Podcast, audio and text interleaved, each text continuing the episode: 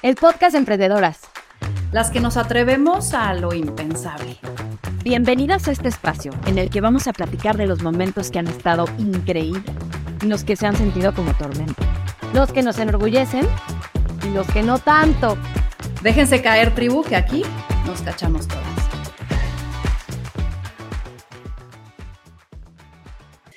Hoy tenemos a una mujer que no se puede estar quieta, que ha evolucionado y mutado en distintas facetas. Es emprendedora, mamá, líder de opinión y generadora de contenido alrededor de buscar la salud emprendedora. Marisa ha compartido un cachito de su trayectoria siendo emprendedora en Victoria 147. Ha mentoreado a varias mujeres en su búsqueda por mejorar la mejor forma en la que fusionan su vida personal y su trabajo. Y lleva tiempo compartiendo su experiencia sobre el rol que para ella es el más importante, la CEO de su vida. Ay, Marisa, qué bueno volver a verte por acá y retomar. ¿Cómo estás? Muy bien, contenta de estar por acá. Nosotros también de, recibirte y hacer este catch-up virtual eh, y resonar con muchas emprendedoras. ¿Cómo ves? Muchos cambios, ¿eh? Muchos cambios en la vida de todas. Eh, pero creo que todo va bien, todo va bien. Venga. Buenísimo, Marisa. para estar en calor, tú vas a hacer cuatro preguntas rápidas, concisas, eh, para que eh, empecemos en esto. ¿Qué te hace feliz? El helado. Ay, a mí también. Pues para, pues para el primer impulso, ¿eh? Para mí, tú me has dicho los tacos. El helado te hace feliz ahorita, pero los tacos, según yo, lo que más feliz son los tacos. lo que tú digas, Ana. Según yo, el helado es muy primario, ¿no? Es como que de, Es que no puedes dejarlo de comer, es como wow. Sí, concuerdo. Ahora, ¿qué te quita el sueño? Hijo, mis hijos. Sí, sí. Triste, pero. Lo comparto, lo comparto, lo comparto. Triste, pero. Si tuvieras que pedir ayuda muy puntual en algo hoy, ¿en qué sería? En darle más horas al día, tener más horas en el día. Ah, esa, esa después me la dan. Digo, eso no se puede, pedir ayuda de veras en algo. Ah. Pero eso es lo que intento craquear cada día de mi vida, ¿eh? Poder meterle más al día. ¿Algo impensable que has hecho? Emprender. y, me dejas, me dejas muy bien para las, las siguientes preguntas que queremos hacerte, porque justamente queremos irnos a, a la vulnerabilidad de, de, emprender, que al final del día, pues sí nos lleva a unos lugares como, como súper, súper, súper eh, expuestos, ¿no? Em, y quiero que contemos historias que sean de verdad. Aquí hablamos de las netas, ¿no? Eh, quiero hablar de mitos versus realidades al emprender. Entonces, ¿cuáles son quizás tres de las mentiras más grandes que has escuchado sobre emprender? Pues primero que es como este camino hacia la realización. Yo creo que poner este tema de, no, cuando ya tenga mi emprendimiento, cuando ya la pegue, cuando venda mi empresa, y a mí me pasó esa, ¿eh? esa última de cuando venda mi empresa, porque yo tenía como un track muy claro de, no, es que ahorita estoy tragando cagá, pero, pero, va a llegar ese día, que llegue ese Salvador, que me digas tu evaluación, te voy a dar, o sea, como este sueño. Em, creo que, creo que pones mucho de tu felicidad allá, ¿no? Y creo que es un mito que te va a realizar, tener una gran empresa, hacer un mega, una mega venta, todo eso no te va a realizar. Creo que es el tema de las cosas del día a día que te van a dar tus guamazos, pero seguro te van a llevar a los aprendizajes que necesitas para ser esa persona, ¿no? Entonces creo que no, no, no te va a salvar la empresa y no te va a salvar el éxito y no te va, no, es una cosa que está más acá y que me di cuenta tres emprendimientos después, ¿verdad? Pero pero te hizo la lucha. Pues primer mito, primer mito, buenísimo. Segundo mito. Eh, que las mujeres somos más débiles. Yo creo que ahí, hmm. ahí está.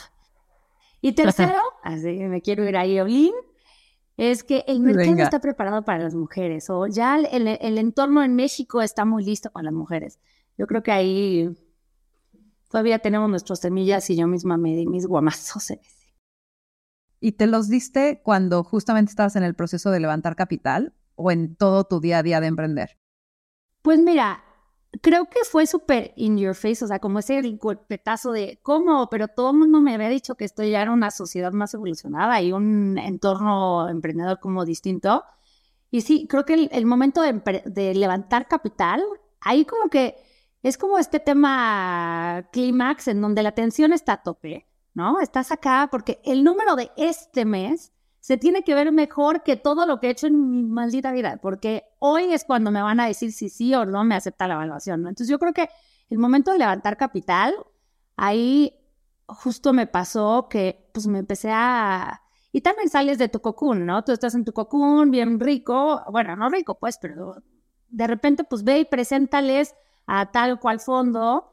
Em, y sí, fue un tema de andar de, pues de gira, ¿no? De gira de, hola, sí, bueno, hasta tu pitch, pitch, pitch.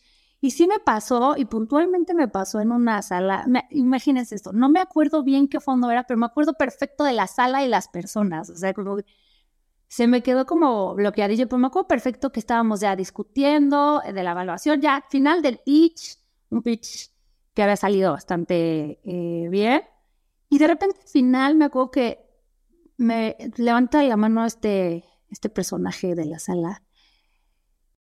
personaje que obviamente era el callado y me pregunta, oye, y cuéntanos un poquito más acerca de tus planes. ¿Piensas embarazarte? O sea, te la arrojaron. O sea, sí es cierto, sí es cierto, no es mito urbano, sí te la arrojaron. No, no, no, una mano, una persona que se le hizo prudente en mi pitch hacer la pregunta, oye, ¿piensas embarazarte? Claramente, o sea, sentí la sangre así hervir. Claro. Y dije, ¿qué hago? Le contesto. o sea, como que, ya sabes, que te dejan así desarmada. Y dije, no puede ser. Y sí le dije, mira, no creo que esa pregunta se la hagas a muchos hombres que vienen aquí a, a pichar. Pero, sinceramente, no creo que yo deba de responder a esas preguntas en este momento. Y se quedó, la verdad se quedó como cuadrado. Obviamente el de al lado lo volteé a ver con cara de como es primer encuentro, ¿no? Después le invitamos a comer y ya le preguntas, o no sé. Pero, pero sí, sí dije, o sea, ni de broma se lo voy a contestar. O sea, porque no es, o sea, estoy segurísima que a ningún hombre que está ahí pichando le dicen, oye, ¿cuántos hijos tienes en tu casa? Ni siquiera les interesa, ni siquiera es un tema de que salga la moza, ¿no? Entonces, sí, sí creo que, que que te toca. Y a ver, creo que al final te, te quita mucha gente que igual no estaban en tu mismo. No sé, o sea, como que fue una limpieza, pues, o sea, que hagan esas, preguntas. Tampoco es quieres hacer junto a ti, no mames, ya, qué bueno que él, mismo se descartó. Exactamente. creo que esto es un momento vulnerable, ¿no? Pero, ¿cuál, si volteas para atrás en estos años que has, que, que has sido emprendedora, cuál o cuándo ha sido tu momento más vulnerable al emprender? Híjole, bien dicen que se aprende más de los errores y de los fracasos que de las victorias. Em, cuando pues, mi segundo emprendimiento fue Project Meditation Studio, un estudio en la Condesa, yo tenía muchísimas ganas de hacer como algo brick and mortar, o sea, como que decía, quiero ahora hacer un concepto. Como mi primer emprendimiento era 100% digital, tenía toda la ilusión y este rollo de irme a un espacio físico, a diseñarlo súper lindo, a meterle como mucho corazón. Eh, claro que estaba el boom como de Soul Cycle y de todos estos como temas de fitness con muchas. Entonces, pues este concepto de Project Meditation Studio iba a ser un em, espacio de meditación y un poco mi concepto era tener aventuras de introspección, ¿no? Entonces se podía llamar la chamana que te hacía él, ¿no? Pero también la ceremonia de la luna, ¿no? Como que diferentes aventurillas en este rollo como de que complementaba mi tema muy wellness físico de la espirulina y ya saben, entonces como que era la, otra cara de la moneda. Y bueno, total, pues que le pongo ahí todo mi dinero, todos mis ahorros, todo. Y, y pues pandemia, ¿verdad? ¿No? eh, y creo que un momento súper o sea, porque creo que, a ver, darte cuenta que vas para allá, ¿no? Es duro, ¿no? Como, híjole, no voy a abrir, ya le, debo a esta señora 800 mil pesos de rentas. Está duro que alguien quiera venirse a meditar aquí en, en este cocún totalmente cerrado en los próximos uno, dos, tres años, bueno, porque ni teníamos idea, pero yo decía, híjole, ya después de, estuvo cerrado un año y medio. Y entonces decíamos, híjole, pues pon tú que en seis meses, ahorita me van a dejar que vaya, vengan de cuatro en cuatro, yo voy a seguir perdiendo dinero, entonces de esos 800 iban a ser, no sé. Y creo que este tema de decir, híjole, aquí ya, O sea, no, no hay manera, no hay manera de rescatar el barco y, vas para afuera. Creo que esta, este tema de decir, no pude, ¿no? Eh, como que ahí es donde, donde te alcanza la realidad dices, bueno, pues, y ¿sabes lo, peor? Es que quiebras y luego te quedan seis meses de estarle fregando, ¿no? Y, de la chinga de hablar con la gente, ¿no? Como que creo que el, el aftermath de la quiebra es lo más canijo porque ya no hay motivación alguna. Pero te dio, supongo, muchos aprendizajes, ¿no? Y ponerte vulnerable, ponerte vulnerable, ¿qué te enseñó? Pues que no pasa nada, ¿no? Tú siempre crees que, ¿no? Creo que cuando pones en papel y pluma, y ya lo empecé a hacer para siguientes proyectos, a ver, en papel y pluma, lo peor que puede pasar, worst case, así, es esto, esto y esto y esto, y cuando lo tienes ahí y lo viste a los ojos, o sea, dices, bueno, pues mira, tampoco, sí perdí una lana, fue un rollo porque yo tenía que traspasar el local para, no, entonces fue una chambita, pero ¿sabes qué? Al final no pasó nada, o sea, hubo pérdidas, hubo más chamba que hacer en otras partes, tuvo que, que haber, eh, ¿no? Más chamba en el otro emprendimiento que tenía, me tuvo que poner pilas y tal, pero sí te das cuenta que, que ese escenario, el más terrible, no era tan intimidante como pensabas. ¿Fue tu cabeza la directora de terror de cine que vive en ti a las 3 de la mañana? no, sí, para mí las noches, y no sé si desde el tema emprendedor, las noches son como este enfrentar como mucho de, de lo que en el, en el día estoy en productividad, en tal, yo como que trato de ser como muy observadora de lo que hago con mi tiempo, ¿no? Se me hace que tú puedes decir que tus prioridades en la vida son A, B y C, pero nada anda mejor de tus prioridades que cómo estás invirtiendo tu tiempo, ¿no? La vida cotidiana y esas decisiones es lo que habla de quién eres acá y quién eres en tu visión y quién, ¿no? Como que es la parte sutil, pero que habla de, de, de ¿verdad? De tus motivaciones que para mí es uno de los grandes mitos, porque tú cuando emprendes dices, ay, voy a ser dueña de mi tiempo, y la neta es que abre el sembrado que nunca puede poner un switch on y switch off. Entonces mi pregunta va a, a, decirte, a ver, cuando tu día a día es el emprendimiento. Realmente nunca dejas de trabajar. O sea, ¿cómo haces, cómo hace Marisa para que su trabajo no sea trabajo todo el tiempo?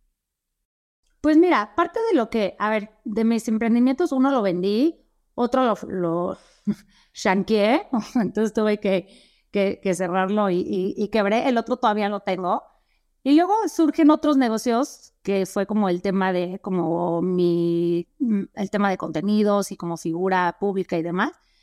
Y en todo esto, o sea, mi gran tema fue como, a ver, es que ser emprendedora, no eres emprendedora por las empresas que tienes, ¿no? O sea, es como esta actitud ante la vida de crear, ¿no? De generar proyectos, de moverte, de la inercia. Para mí, emprender sí es este estado psicológico de estar, de estar en movimiento, ¿no? Entonces, como que ahí me di cuenta, y un poco para allá mi respuesta, pero me di cuenta que emprender no era atender mis negocios, no era eh, seguir creando empresas.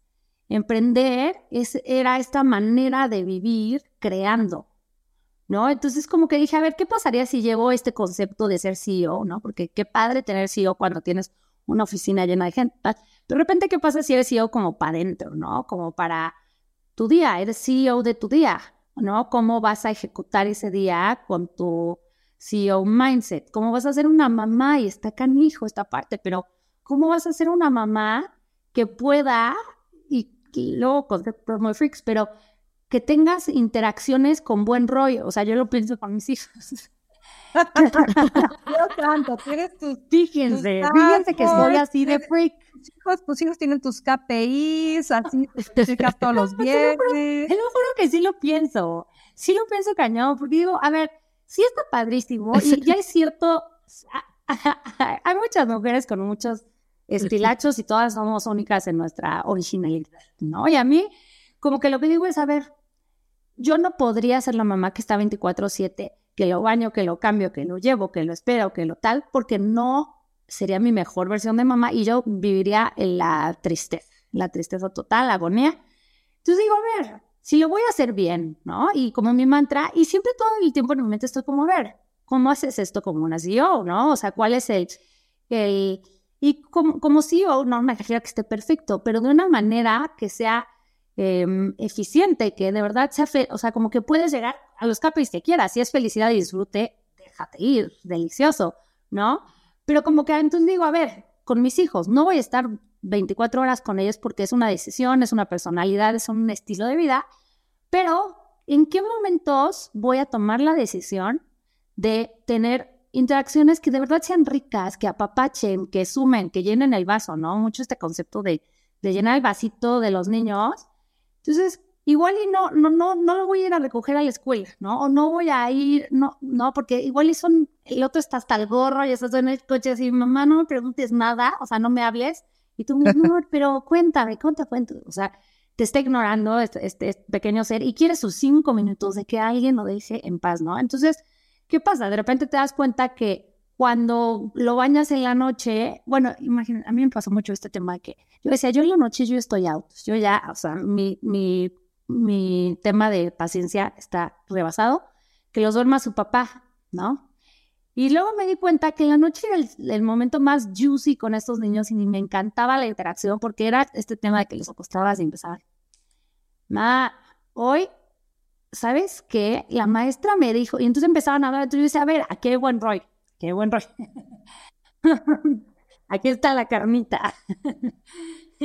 entonces, como esas cosas que dices, es que aquí de verdad es un momento, estoy teniendo un momento, ¿no? Entonces creo que como todo, regresando a la pregunta, creo que entender en cada proyecto que tengas, porque te digo que ser, emprendedora para mí es como más tener todos estos proyectos que no tienen que ver con una empresa necesariamente. Eh, y en cada uno de ellos decía, a ver, ¿cuáles son las cosas que, que tienen súper, que para mí me, me, están aportando, me están llenando y que también al otro, creo que también en el, en el caso de la interacción, y con tu familia y demás, pues también vale la pena como ponderar todos los, los team players, ¿no? Porque al final somos el equipazo. De eh, acuerdo. y, entonces... No, te creas, ¿eh? vamos a ir ahorita a más al ratito esa parte del CEO porque me llama muchísimo ah. Así que ahorita vamos a ir para allá. Eso, me gusta, me gusta. Oye, a ver, y como creador de contenido, porque a ver, justamente compartes mucho de tu vida, o sea, nunca sientes esta presión de lo que compartes, lo que no compartes. ¿Cómo decides qué sí subes y qué no subes? Y, o sea, que sabes que le está generando valor a las personas. Pues mira, sin duda mi cuenta nunca ha sido un, tema de supermaternidad y te hablo de la lactancia tal o tal, porque como que tengo claro cuál es mi mensaje, ¿no? Y mi mensaje va un poco a eso, ser CEO de tu vida. Entonces, si yo, si yo te voy a compartir algo de mis hijos que te va a aportar a cómo tener mejor ese rol de emprender, de hacer, de ser CEO, por supuesto que yo comparto, pero igual el tema del niñito con la paleta o de la, no sé, normalmente tiendo a que pues, todo el eje de la comunicación vaya hacia pues, ser más productiva, poder lograr tus metas, conectar con una misión personal, como que a mí algo, algo que me, que siempre trato de que en todo el, el contenido que genere es como poder ayudar a más mujeres, poder compartir con más mujeres el poder de tener una misión propia, un, un llamado, y de esa manera ser ejecutiva y poder estirar el tiempo y demás para entender cuáles son esos KPIs que para ti son los que te van a dar satisfacción, que no siempre son monetarios, que no, no cada quien los definirá, pero poder escoger el contenido que pueda inspirar a esas mujeres a encontrar esa misión y luego llevarlo de una manera como ejecutiva a que sea realmente exitoso.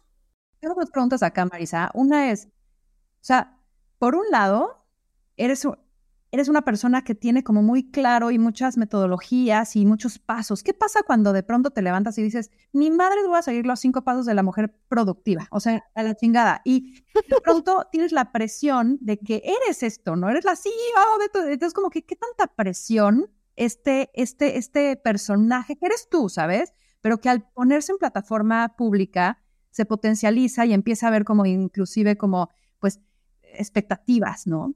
Y por el otro lado, ¿qué tanto esto tiene la escalabilidad y como la, la, no dependencia de ti, ¿no? ¿Qué tanto también te esclaviza decir, solo tengo 24 horas, ya no puedo sacar más contenido de mí? Cuéntame un poco de eso. Pues mira, cuando, cuando dejé de estar como tan en el tema en las empresas, porque una la vendí, otra tal, yo decía, entonces, ¿dónde está mi esencia? ¿No? ¿Quién soy yo? O sea, ¿quién soy yo si no tengo un changarro que atender? Y, ¿no? Porque si soy healthy entrepreneur, pues entonces, ¿qué demonios? Estoy vendiendo piñas. O sea, realmente yo soy eso, ¿no? Entonces, como que, a ver, terapia, mucha terapia. Y ahí me, me di cuenta que todo este tema de querer emprender, de querer demostrar, al final, emprender y los negocios y el éxito es esta necesidad de reconocimiento, claramente, ¿no?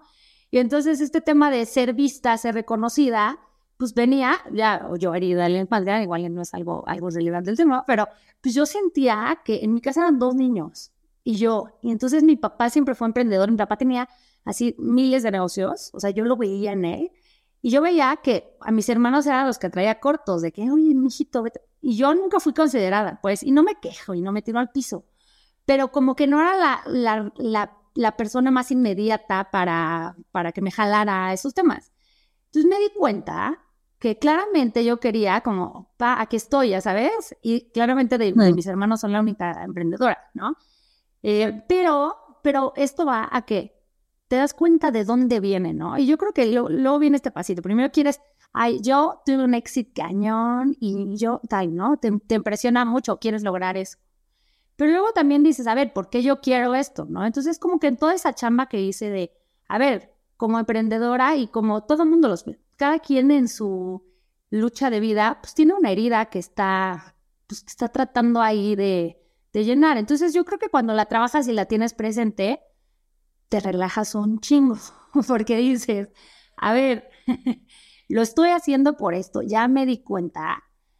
Y entonces puedo escoger diferente. Y la conciencia es el potencializador de poder cambiar tus comportamientos, ¿no? Entonces, desde la conciencia de ver por qué yo estaba definiéndome a mí misma a través de esos proyectos, puedes tomar las decisiones de decir, ok, no, pero ¿sabes qué? Yo soy una persona y, y, eso lo han visto por ahí en mis redes, pero para mí construir relaciones es súper importante y no de las relaciones de networking gringas.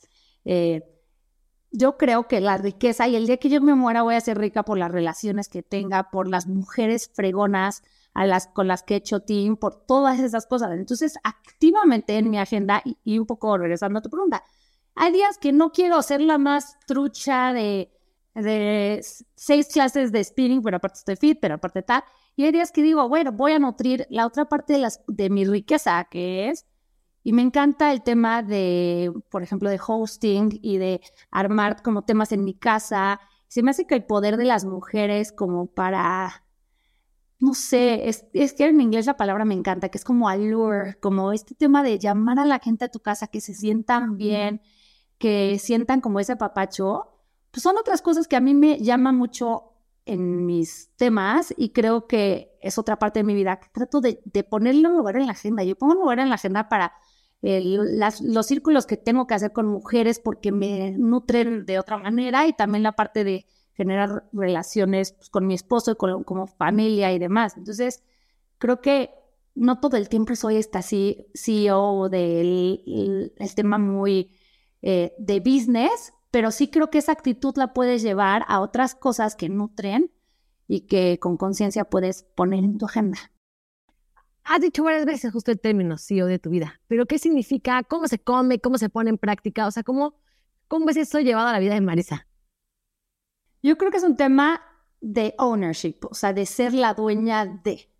Y en el sentido de que para mí, ser la CEO de tu vida es tener muchas amigas que yo que ellas me amen y yo las amo. Puede ser eso él, pero yo soy dueña de la meta, cuál es el objetivo, cómo lo voy a medir y qué estoy haciendo para lograrlo, ¿no? Como es tener como ese, esa, yo creo que eso, como tener la responsabilidad en tu vida de ir por eso que te hace feliz, ¿no? Y como tienes la responsabilidad y tienes la, la claridad de qué es y hacia dónde, puedes trazar un plan, puedes trazar objetivos, puedes trazar, puedes, con, y siempre lo digo, puedes contratar y correr gente according to, ¿no? O sea, siempre siempre va a haber gente que quieres contratar porque va para adentro y gente que quieres correr porque va para afuera. Entonces, cuando pienso en CEO de mi vida, me da ese poder y esa súper claridad de, pues corro, contrato, ejecuto y pongo una visión y voy para allá. Entonces, como que para mí es una manera muy fácil y natural de darle como forma a esas metas. Está interesantísima y una forma muy práctica y muy accionable. Ahora, algo que creo que nos distingue mucho a las, a las emprendedoras, ¿no? Y sobre todo en la tribu de Victoria 147 lo vemos mucho, esta, esta sobreexigencia en nosotros, ¿no? Y está no nada más en el ámbito de negocios, pero también en el personal, pero también en cómo te ves, pero además también cómo lo vives, pero, ¿no? ¿Cómo, cómo no, cómo manejas esas expectativas tuyas? ¿Cómo quizás también manejas esas expectativas externas?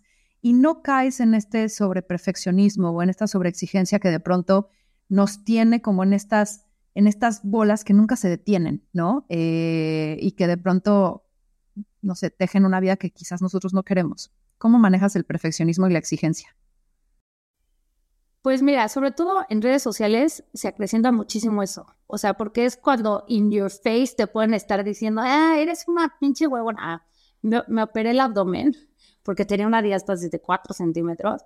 Y la gente, o sea, en lugar de, no sé, eres una huevona, ¿por qué no tal? ¿Sabes? O sea, la gente te lo dice así seco. O sea, entonces siento que pues, hay dos enemigos, ¿no? Uno el de la cabecilla, que eres tú misma, que ahí te digo que como que con terapia, con trabajo, con ni modo, darle duro a enfrentar tu sombra, creo que ahí te puedes, puedes desde la conciencia decidir distinto. Y yo, por ejemplo, decidí no ponerle tanto fast track al, al emprendimiento en este segundo, porque pues ya había tenido tres empresas ya, y entonces había tiempo para otras cosas, había tiempo para, y había conciencia de decir, no tengo que chingarle toda mi vida, así de que otro y otro y otro, y es maravillosa porque ahora pues en mi sexto emprendimiento, ya ves, porque ya casi casi que yo hace 10 años esto escribí en mi, en mi vision board, ¿eh? quiero que sepa, ah, soy una freak de mi vision board, pueden verlo aquí.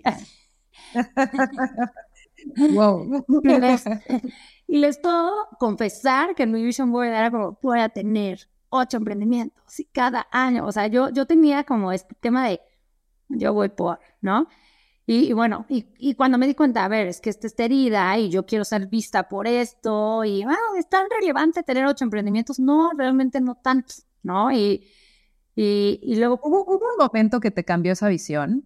¿Hubo un momento que fue un antes y un después para ti? ¿Hubo un suceso en específico que dijeras, esto me rompió y esto me hizo ver que estaba totalmente yéndome a otro lado? Híjole, pues creo, es que creo que pandemia fue brutal, fue brutal porque para mí fue pandemia más quiebra, ¿no? Entonces fue como, ¡pum! Y luego con mi socia, pues como que tomamos caminos distintos en, la primer, el primer, primer emprendimiento. Entonces creo que fue como que todas mis torrecillas que yo había construido con tanto obsesivismo, se estaban ahí tambaleando. Entonces sí siento que fue como, ok, tengo dos hijos ya, en una empresa, pues ya quebré en otra, ¿no? Entonces, ah, ay, les voy a contar algo que hice súper obsesivo, freak.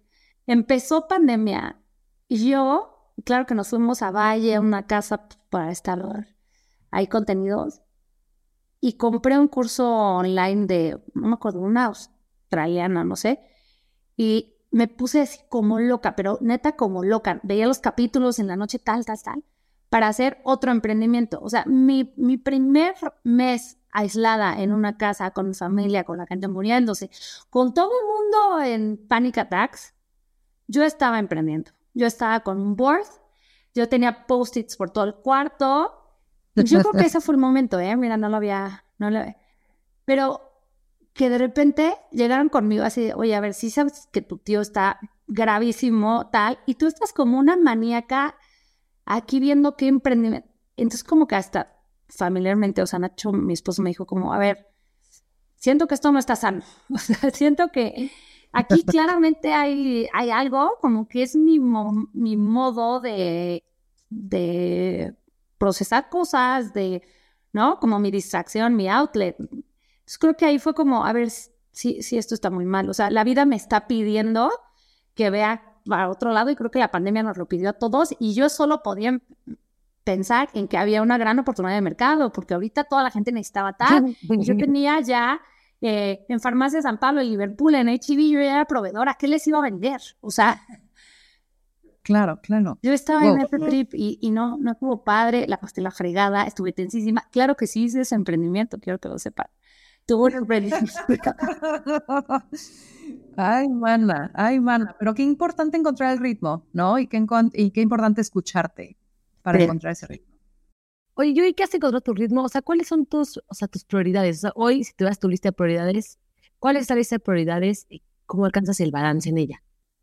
Pues mira, yo creo que quiero tener una vida de impacto y, o sea, como que siempre, siempre es este tema de, a ver, no me quiero conformar con una vida que para, que para mí es como no sacarle jugo a la vida, ¿no? Como que tengo clarísimo que quiero sacarle jugo a la vida. El cómo se lo saco ha ido cambiando, ¿no? Pero sin duda, el tema del impacto es importante para mí. Desde mi primer emprendimiento, que era Good Express, era como, quiero, era como hace 10 años, ¿verdad? Que no había nada de eso. Era como, eh, alimentos saludables para mejorar la vida de las personas.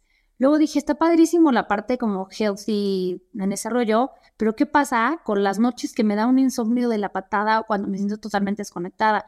Pues Project Meditation Studio puede ser justo ese que te ayuda a tal. Es como que siempre como la parte de, de servicio de hacer algo. Eh, luego Healthy Entrepreneur, y estuvo muy chistoso cómo salió, pero pues yo decía, es que no hay tanta gente hablando de emprender, de cuentas de Instagram, o sea, cuentas de Instagram de emprendimiento hace ocho años, pues había pocas, ¿no? Entonces como que decía, pues sí está padre, me acuerdo perfecto que una chava me demandó, imagínense, llega una becaria, me, me escribe al, al email de Wood Express, hola Marisa, me encantaría trabajar en Wood Express, soy súper fan, tomo fotos padrísimas, te mando tal, me gustaría empezar, y yo, oye, pues, ¿cuántos años tienes? No, pues 18, pero estoy en la universidad y tal, perfecto. Dije, bueno, vente, tomo unas fotos muy lindas, tal. Me le digo al equipo de recursos humanos, por favor, ayúdenme a darla de alta, además. No, pues no tengo mi hoja amarilla, que era la del IMSS, porque pues, no he ido tal. Perfecto, no te preocupes. Please encargo que vayas este mes. Total, pasa ese mes, dos meses, y esta chava de repente un día no viene al, al trabajo. Le pregunto a los de recursos humanos que sabían tal, no, es que justo iba a, creo que iba a sacar su trámite, algún trámite, lo que sea. Total, que a los dos meses, nunca se, se apareció la mujer, a los dos meses me llegó una demanda diciendo que ganaba 49 mil pesos cuando ganaba 6, o sea, porque era una becaria de medio tiempo. Total, esta chava, literal, pues tenía muy armado su rollo de entrar de becaria a un lugar y con eso luego pues te demandaba por no haberla dado de alta, por tal, tal. Total, tuve un tema legal bastante fuerte que me costó mucho dinero cuando estaba mi parte de emprendimiento de, de contar tus pesitos. O sea, les juro que era mi parte de, híjole, invierto en Facebook, pero entonces me quedo sin, sin cajas. Este, o sea, de verdad sí era un tema de contar los pesos. Y esta mujer, pues aparentemente tenía un tema medio eh, ya listo porque su novio era el abogado que llamaba a la gente. Obvio, obvio. todo. Me acuerdo que me pasó esto. Yo estaba, pero trabada de que, como que una mujer, y, y este tema que luego pasa, ¿no? Que quieres ayudarte entre mujeres porque tal y tal, y esta historia de, oye, es que me inspiras mucho quiero aprender y tal, y era todo un complot, ¿verdad? Bueno, resulta, eh, me pasa todo esto y yo decía, es que tengo que contárselo a la gente, o sea, tengo que, que esta persona que luego me di cuenta que había estafado a otra empresa más, no puede ir así en la vida y tengo que decirle también a otra gente que no contrate a alguien, si no está la hoja amarilla, no entras a este lugar, o sea, mira, cuarentena, qué preciosas fotos tomas, pero, y bueno, y entonces también me acuerdo que pasó eso, que me sentí totalmente timada.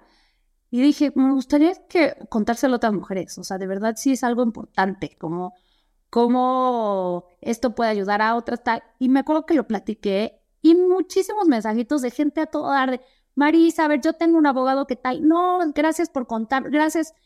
Y como que mucha gente me escribía, es que nadie cuenta lo feo. Y para este entonces, pues ya hemos salido en expansión, pero en quién, y a mí me encantaba pues poner todo eso, ¿no? Porque hablaba precioso. Pero nunca había abierto el micrófono para decir las cosas que estaban de la patada. Y fíjese que tuvo más, más conexión, más engagement, más tal que todo lo demás. Porque creo que la gente cuando vio que, híjole, esta chava se la, atoraron, o sea, la, la, la gente conectó con eso y dije, Ay, pues creo que eso está bien poderoso, poder contar también la parte como oscura de toda esta situación del emprendimiento. No, y la real, ¿no? Y la auténtica. Exacto. Oye, en tu libro de Vic hay un término que me gustó, que decías que tomabas decisiones ABC. ¿Nos puedes explicar bien qué es, uno? Y dos, ¿qué decisiones estás tomando tú hoy? O sea, ejemplos de las decisiones que has tomado en esta semana, por ejemplo, que sean así. Pues mira, creo que en eso sí he evolucionado mucho, porque antes era muy de textbook, como, como tú me preguntaron, ¿no? Como, a ver, entonces, em, ya sabes, eh, como buscar que las decisiones fueran súper medibles, ¿no? Yo por hoy te puedo decir que ya no suelo como seguir este protocolo tan ABC de, de las decisiones, ¿no? Porque me doy cuenta que de repente el resultado que estás esperando de, que pase A, B y C o que se siga el flow, me estaba más obsesionada porque siguiera el flow que por el outcome. ¿No? Y entonces cuando dices esto ya no me sirve, ¿no? Y romper el paradigma y romper el protocolo y romper con lo que tú misma te igual me funcionó en otras en otros momentos de mi vida, pero de repente ahorita no sé si a ustedes les pasa, pero ya tú mi prioridad ya no es que a fuerza se logre ese objetivo, sino también el camino de cómo sucedió. Y me estaba dando cuenta que solamente quería que pasara e, X o Y resultado, ¿no? Entonces creo que ahorita mis decisiones se han cambiado en, a ver, ¿qué pasa con el proceso? ¿Qué pasa con el cómo me voy a sentir en el flow? ¿Por qué decidí eso? Y también darme cuenta que se vale ir para atrás y decir no, ¿no? O empezar un libro y dejarlo a la mitad, se vale. ¿no? Porque yo era de esas que no podía. Abandonar el libro en el capítulo 3 puede ser la mejor decisión que has tomado. De acuerdo. Oye, Marisa, a ver, eh, tengo una pregunta que, me ronda acá. O sea, vienes de crear empresas como las imaginamos, ¿no? Que haya gente, que haya equipo, eh, que inclusive como que asocies éxito con más personas, ¿no? Más responsabilidades, mayores volúmenes, tal. Y de pronto no necesariamente eso te lleva a donde tú quieres. Hablando de gente en específico, ¿no? ¿Cómo haces que tus manos se multipliquen y puedas hacer todo lo que esta cabeza impaciente tiene por hacer y por brindar y por compartir, pero de una manera que no te estrese, que no incremente tus fijos de una, manera, de una forma en la cual te, ¿sabes? Te, te, vuelva algo poco, poco sustentable, poco sostenible, mucho más rígida, que no te devuelva a ese modo de empresa que no, que no, no quieres en tu vida. ¿Cómo decides a quién contratar, a quién no? ¿Cómo mantienes tu modelo lean? Eh, ¿Y cómo haces que puedas potencializarte, pero no de la manera pesada que a veces de pronto solemos hacer? Pues mira, yo creo que algo, algo que, que viví mucho fue como darme cuenta que estaba como en un tema de la adicción a hacer, ¿no? O sea, te vuelves adicta a estar haciendo, a estar ejecutando, ¿no? Como a este fast track.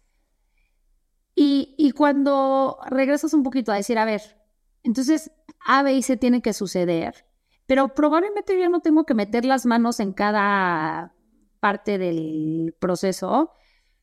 Este tema de contratar y correr de acuerdo a, las prioridades, ¿no? Entonces sí creo que que tener un buen equipo y, saber hacer equipo, porque creo que va, va para, las dos, para los dos lados, ¿no? Es lo que realmente te puede ayudar a que tú no estés con, esta obsesión de hacer, ¿no? Es, esta obsesión de ejecutar, esta obsesión de, del, del yo creo que es lo que más me, me ha distraído a mí y, y, es contraintuitivo, ¿no? Porque parece que al estar haciendo es porque no estás distraída, porque estás en tu foco, porque estás en tu carril, ¿no? Y yo me di cuenta que pues esto es un gran mito, ¿no? A veces el estar haciendo y haciendo, el hacer puede ser tu peor distracción. Hmm. Y por ejemplo, ¿cómo es tu equipo hoy? ¿Y todos están in-house o más bien son freelancers? O sea, ¿cómo está tu estructura hoy? Todo freelance, no, no, no tenemos, o sea, a ver, tenemos momentos que todo mundo tiene que estar online sí o sí y tal, pero ahorita estamos totalmente freelance. Y por ejemplo, algo que, que por ejemplo, que le, he dedicado mucho tiempo fue, es a las mentorías me di cuenta que el Roy, el Roy estaba la fregada en las mentorías, uno a uno, porque no me iba, no me iba a hacer millonaria, o sea, como que decía, a ver, Pero ¿qué pasa si justo como que hago un, armo un equipo para que yo pueda estar más en la parte de las mentorías uno a uno y también de los programas en, o sea, en, todo mi tema de conferencia. ¿Por qué no nos cuentas igual en lo que nos vas explicando eso, qué hace Healthy Entrepreneur? Porque creo que ahí igual ah. y no todos conocen las líneas de negocio. Entonces, danos ese contexto y si quieres ya de ahí me explicas toda esta parte. Ok, ok. Pues Healthy Entrepreneur empezó siendo como esta figura compartiendo todos los aprendizajes de entrepreneurship y demás, combinándolo mucho con la parte de mamá, ¿no? ¿Cómo puede ser una mamá productiva? ¿Cómo puede sí tener la batuta? Aparte también creo que a las mamás luego peligrosamente se nos va el hilo de repente de nuestra visión personal al ser madres. Entonces, Healthy Entrepreneur, em, nuestra misión es ayudar a mujeres a retomar este, este hilo con su visión personal, con su proyecto personal, con su desarrollo a través de proyectos. Y aquí ábrese la línea para lo que cada quien decida em, hacer, ¿no? Hay, tengo muchas mentores que tienen proyectos de, sí, emprendedores, pero de repente de servicio social, pero de repente proyectos personales o, o que me buscan por temas de expansión, ¿no? De poder tener como claridad hacia dónde, ¿no? Entonces, Dentro de Healthy Entrepreneur está la parte de las mentorías uno a uno, están los programas y están las experiencias. Entonces, con las tres, pues al final se cumple este, este objetivo de poder generar como este ambiente seguro donde las mujeres puedan encontrar ese y retomar, porque muchos de mis casos es el retomar, porque como que siento que empezamos muy, muy, muy en, nuestro carril y luego se nos va un poco el, el tema, ¿no? Entonces, todo esto, pues son plataformas digitales, cada vez creo que va a ser más el, tema de inteligencia artificial, creo que va para otro lado y si no nos ponemos muy abusadas, pues a ver, a ver. Ahora entonces, tienes toda este, esta plataforma de contenido, de programas, de mentorías. ¿Dónde entras tú? ¿Dónde entra tu equipo? ¿Qué tipo de equipo tienes? Cuéntanos ahora sí de esta estructura Lean, que creo que es hacia donde muchos podemos aspirar para, para, para disminuir estos fijos, ¿no? Y ser mucho más flexibles y ágiles de lo que estamos siendo. Pues mira, tengo un equipo que lo que busco es que cada quien sea líder de una parte, ¿no? Y yo solamente, pues veo como todos los temas generales en cuanto a la estrategia, la dirección, ¿no? Entonces genero algunos de los materiales, pero tengo una persona que se dedica a todo el tema de content.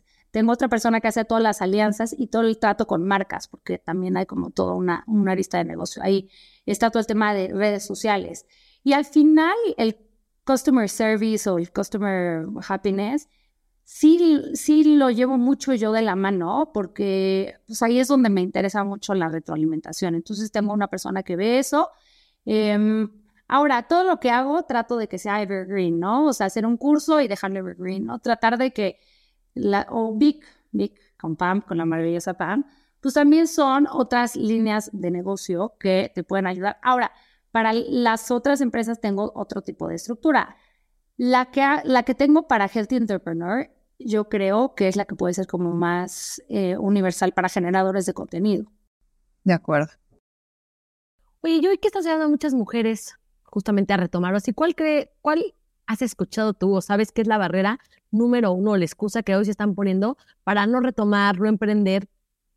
Las distracciones, yo creo. Y un poco este tema de, de, que les digo, o sea, para mí esta frase de la gente revela sus creencias en su comportamiento cotidiano.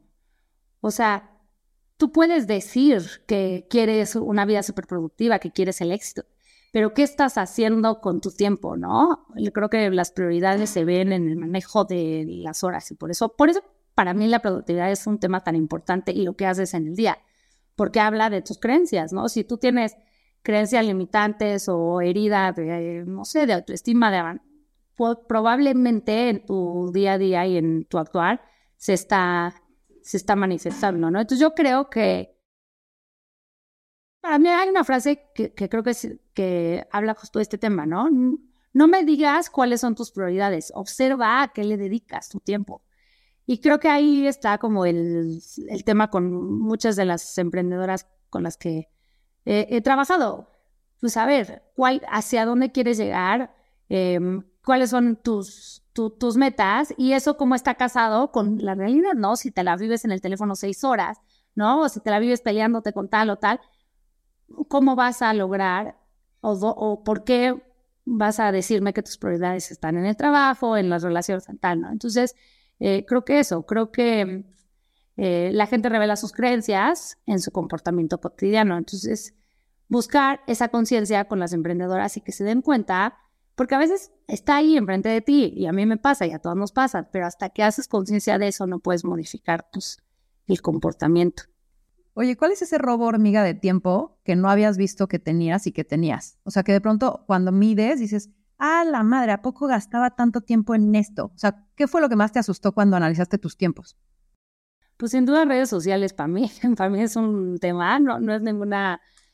A ver, sí es parte de mi chamba, ¿no? O sea, sí es parte de mi chamba, sí es parte de, de, de una unidad de negocio importante para mí, pero sin duda es un excelente eh, lugar para procrastinar. Entonces sí creo que redes sociales es esa, es esa. A ver, y te voy a decir algo, todo el mundo me dice, es que redes sociales tal. Yo tengo amigas de Instagram que se han vuelto mis hermanas. O sea, de verdad siento que, que hoy le debo a Instagram una familia completa de, de amigas y de, conocidas y, y, de gente con la que hoy, por desgracia, eso fue bien duro, ¿eh? Cuando me di cuenta y eso me di cuenta cuando emprendí la primera vez, que todas esas amigas y ese círculo y ese tal y ese network que, con el que contaba, que traía toda la vida, no necesariamente corresponde a la persona en la que yo quería convertirme y no correspondía a qué era qué necesitaba yo en ese momento para seguir creciendo. Entonces, como lo digo, ser CEO de tu vida quiere decir, y, y no, no mal, no fuerte, pero pero pues contratar y correr gente dependiendo de, de, lo que necesites. Y, entonces sí siento que, que sí redes sociales, pero también te deja muchas cosas, ¿no? Y tampoco hay que verlo como el demonio. Oye, ¿y cómo le haces? O sea, una así, porque yo te imagino, como diciendo, esta semana voy a ver en qué dedico mi tiempo. Entonces, ¿cómo le haces? O sea, te pones a notar, estuve una hora eligiendo mi outfit, o sea, eh, una hora en ejercicio, o sea, ¿cómo es esa depuración justamente para lograr entender en dónde estás apostando tu energía? O sea, ¿cuál es el ejercicio real para poder empezar a encauzar eh, el ejercicio de hacer lo que quieres para hacer la versión que quieres ser?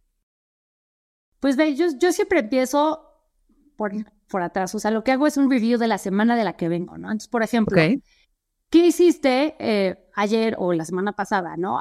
anotar y llevar el tracking, como O sea, sí lo anotas, sí lo anotas. Sí lo anoto, sí lo anoto, de que estuve tanto tiempo, por ejemplo, o sea, este compromiso pues lo anoté y tal.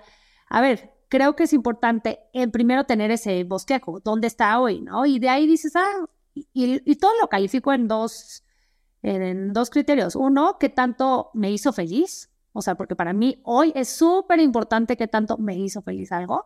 Y probablemente estar aquí, no sé, pero me hace muy feliz estar aquí con ustedes, ¿no? Entonces, si me hace feliz y si está alineado con la meta que tengo final. Entonces, puede ser que algo esté súper alineado con la meta de ahorrar tanto dinero o de crecer la empresa de tal por ciento.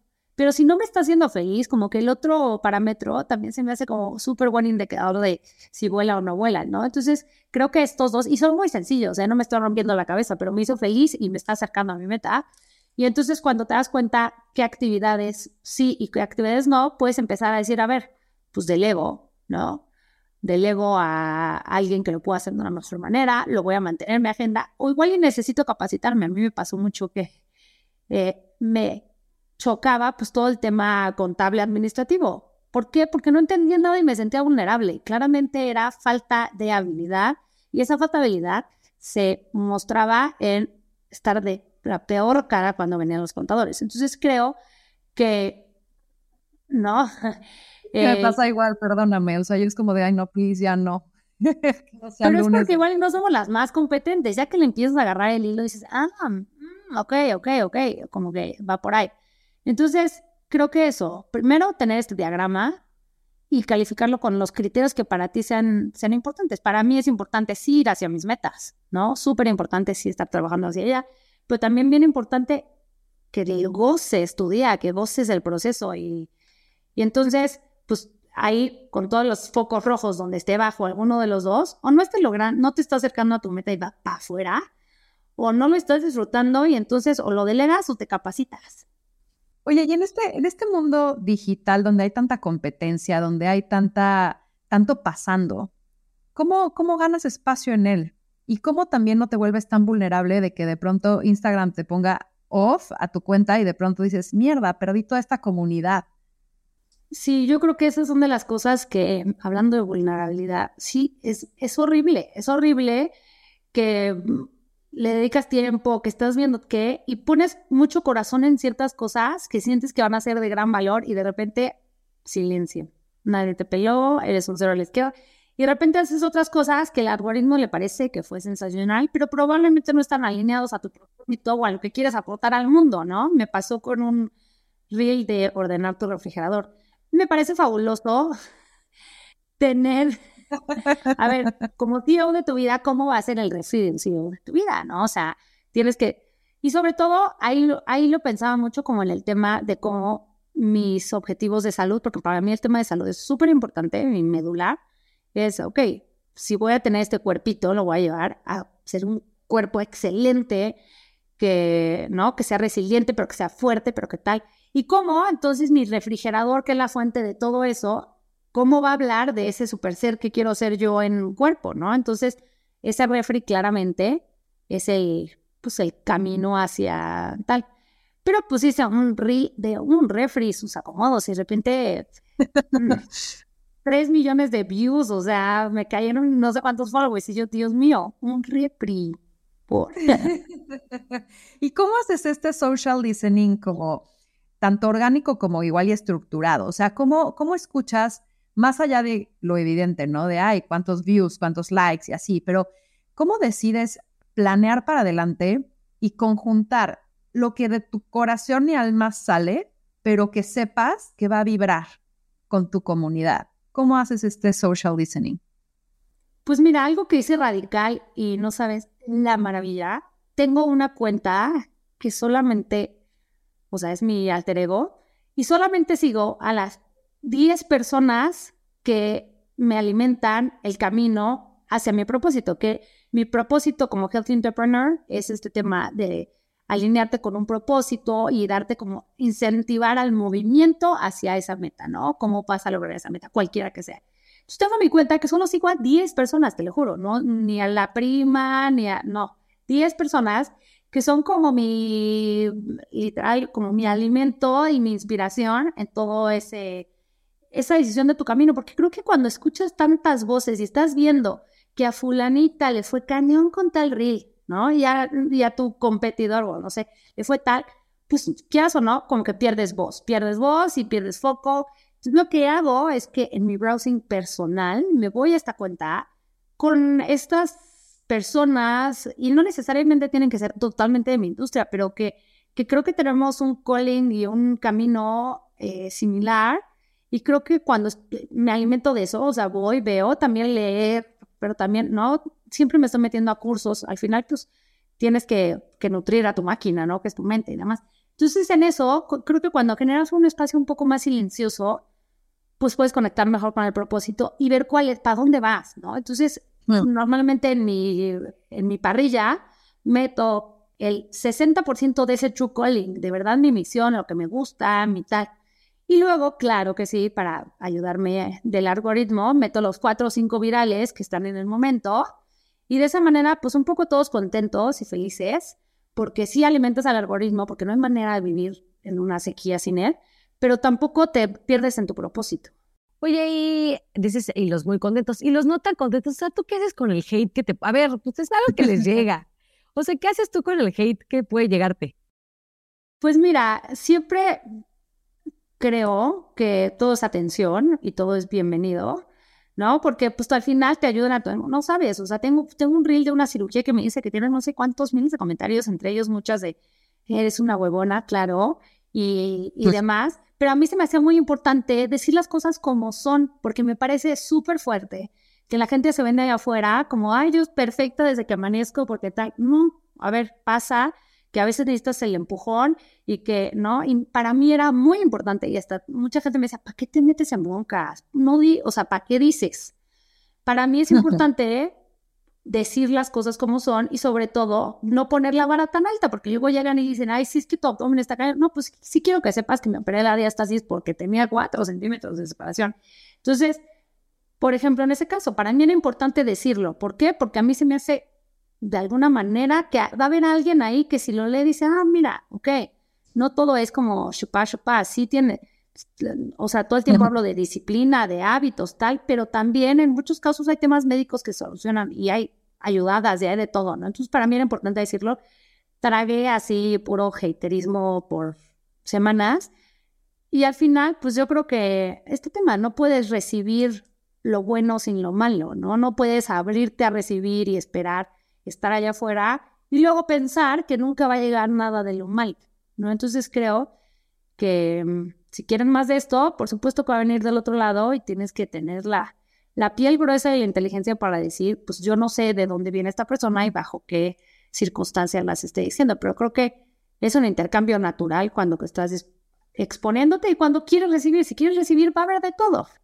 Oye, a y creo que toda esta mutación tuya a lo largo de tener empresas y luego convertirte en una health entrepreneur, eh, health entrepreneur más bien, o sea, tiene que ver con que has ido encontrando tu propósito. Y justamente en uno de los audiolibros de Vic, yo te iba a hablar de el cómo llegó Marisa a entender su propósito. Entonces, para ir cerrando, me encantaría que, y creo que eres muy puntual para poder decirlo, ¿cuál es este caminito o guía que le podría decir a las personas que sigan para poder encontrar su propósito? Porque a veces como que parece el, quiero ser feliz y es como, ¿Cómo, cómo se llega ahí? Entonces, como, ¿cuál ha sido este caminito tuyo que le recomendarías a la gente que siga? Pues mira, para mí la mayor medicina es el hacer. O sea, la atracción que genera el hacer, el moverte, el, el, presentarte a la vida, a las cosas, a, a, tus gustos, a tus hobbies, a tus placeres, a tus retos. Creo que el poder, mm, y por eso la palabra emprender me encanta, porque es como el empezar, el moverte, el, yo creo que la mejor de las medicinas, porque no hay manera de llegar a algo si no empiezas por ahí. Entonces creo que tener esta, este compromiso de moverte, ese compromiso de explorar, ese compromiso de ir, ya verás que, digo, miles de cosas no saldrán, miles de cosas no te gustarán, la pasarás mal en momentos, pero va a haber también momentos que tu intuición se va a prender y vas a decir, por aquí va, ¿no? Por aquí sí, y por eso mi tracking va sí me acerca a mi meta, pero lo disfruté. Creo que el disfrute y el gozo es una herramienta increíble para encontrar tu misión. Y a veces creemos que solamente es la vida hay que fregarle y hay que chingarle. Todos nos despertamos y hacemos un millón de cosas. Y yo creo que no. Yo creo que estar abierta al gozo es una manera súper eh, poderosa junto con la acción. La acción y el gozo para decir por dónde va. Y vas a encontrar que va a haber algo, ese algo donde tu alma se prenda y diga, sí, aquí era. Y yo, ¿sabes qué complementaría, Ana? Que yo creo que no hay solo un propósito, o sea, porque después nos obsesionamos y yo creo que justo te frena mucho el de, ay, o sea, ¿para qué vine al mundo, no? O sea, no, a ver, yo creo que venimos para un montón de cosas y yo creo que hay muchos propósitos y muchas formas de vivir en propósito, ¿no? Este, yo creo que ese preguntarte tú por qué, tú para qué, en todo lo que haces, creo que es esa, esa luz o esa llama que se prende. Pero sí cuando de pronto le damos tanta importancia a tu propósito, es como si Jesucristo viniera a la tierra a solo hacer una cosa. ¡Qué presión! Igual y nuestro propósito es el servicio, ¿no? ¿No creen? Claro, que se puede además materializar en muchas cosas, no solo en una, ¿no? Que ahí chavas le quitan presión, escúchenos, le quitan presión. no es solo Oye, claro. a, ti que te, a ti que te encanta retarte, a nosotros nos gusta retar a nuestra tribu. Queremos preguntarte aquí, ¿qué challenge le dejas a las chavas que nos están escuchando, a la tribu de Victoria 147 eh, para hacer? Ok, yo creo que justo de lo que hablábamos ahorita, creo que el hacer, ¿no? El poner en la acción es el mejor eh, caminillo para fortalecer el propósito, cambiarlo o acercarte a tus metas, ¿no? Entonces yo creo que un challenge interesante puede ser que en esta semana hagan 10 cosas diferentes que no han hecho en su rutina, en la manera de ejecutar las cosas en su chamba, en su casa, en su tal, ¿no? 10 cosas de una manera distinta y prender el tracking de las dos métricas que yo uso. Si le salen a ustedes otras métricas, está excelente, pero es qué tanto me acercó a mi objetivo y qué tanto lo gocé, lo disfruté, me sentí que estaba en flow. Y con estas 10 cosas, Mm. a llevar el tracking. Y el tracking, de verdad, yo sé que suena, obsesiva, pero es que no hay, no hay, no hay conciencia y no hay cambios si no hay entendimiento. Entonces, na- no hay mejor en su vida que traquear, traquear, que le tiempo, qué pasó. De estas 10 cosas que hagan, hagan el tracking de qué sintieron, qué pasó, cuál fue el outlet y seguramente para el final de esta semana cuando hagan el review van a tener muchos aprendizajes de cosas que quieran hacer distintas en su vida. Buenísimo. Pues Marisa, muchísimas gracias. A ver, creo que justo esta plática tan deliciosa tiene que llegar a todas aquellas mujeres que hoy están buscando hacerse dueñas de su vida. Entonces, si les gustó este contenido, por favor, compártanlo. Tiene que llegar la voz de Marisa a muchas más de ustedes. Entonces, por favor, compártanlo. Eh, platíquenos ahí mismo en las stories qué, qué les gustó, qué les deja este contenido. Este, y pues síganos para más contenido y más episodios eh, de podcast. Es el podcast para emprendedoras. Y pues, Marisa, fue un gusto tenerte por acá. Igualmente. Gracias por estar, Marisa. Re- re- retomemos. Qué, qué- qué- qué gusto saber que estamos en su agenda, ¿verdad, Ana? En su, Sí. en su punto de valor. Espero que la siguiente semana que revises, estuve con ellas, si estemos en su tracking de gozo o de algo que... Exacto. Hubo flow y hubo gozo. O sea que Eso, eso. gran Pues, inversión de tiempo.